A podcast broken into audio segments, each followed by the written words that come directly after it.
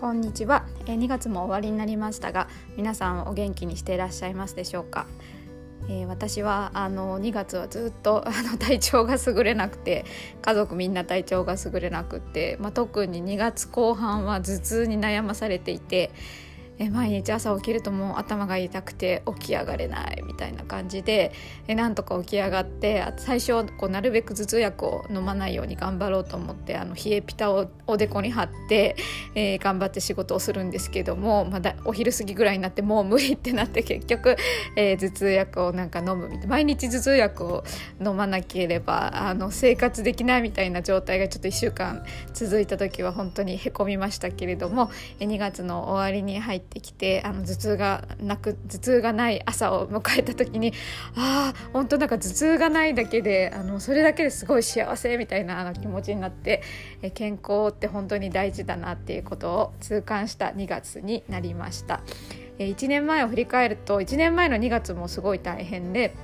1年前の2月は、えー長男が、えー高熱を1週間ぐらい出していたことがあってで、えー熱が引いたと思って1週間ぐらい学校に行ったら今度はお腹を壊してまた1週間お休みみたいなあののが去年の2月でその時にあの自分の仕事がすごい盛り上がっていてなんかもうすごいきつかった2月。1年前もそうで、えー今年はもう家族全員自分も含めて体調不良でまたまたきつい2月という感じで、えー2月を終えました。が、えー2月終わりになってあのすごい体調も回復してきてあの元気になってきて本当2月はずっと家にこもってたんですけどもようやく今日今日は天気もいいし午後家族でお出かけしようかななんて話しているところです。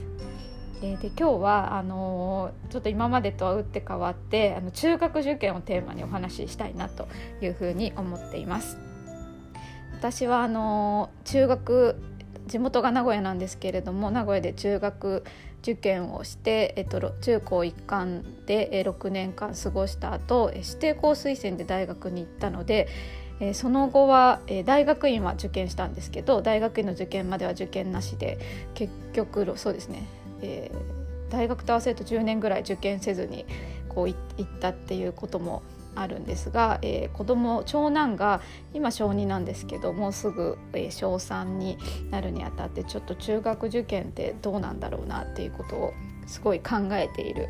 今日この頃です。私自身のあの体験を振り返ってみると一応小学校4年生から塾に行っていたんですけども、まあ、最初の1年間はもう全然真面目に行ってなくて下がり続ける一方の成績っていう 偏差値も多分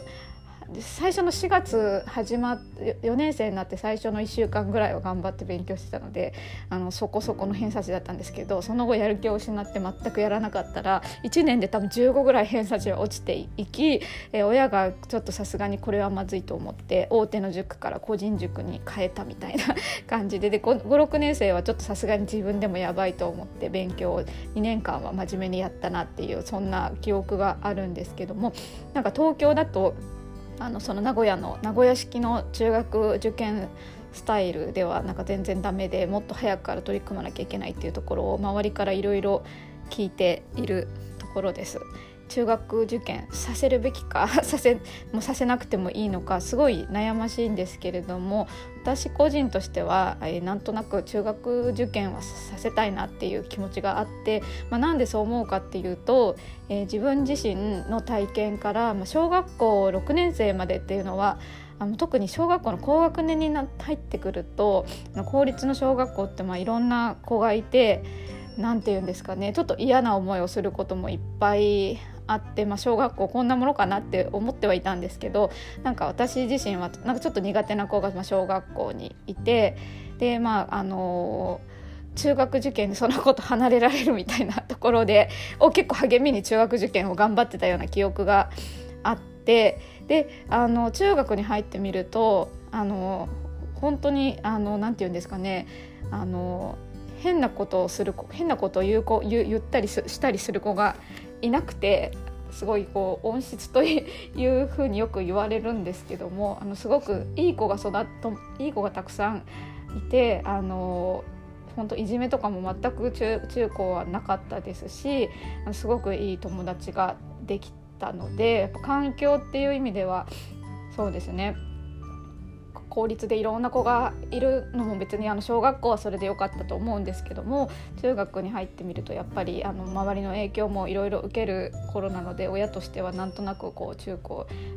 中高一貫というかあのこう受験してあのいいいい環境であの育ってほしいななんて思ったりしています。はい、でもなんかいろいろ問題があるのでまた あの次の時にお話ししたいと思います。今日は聞いてくださりありがとうございました。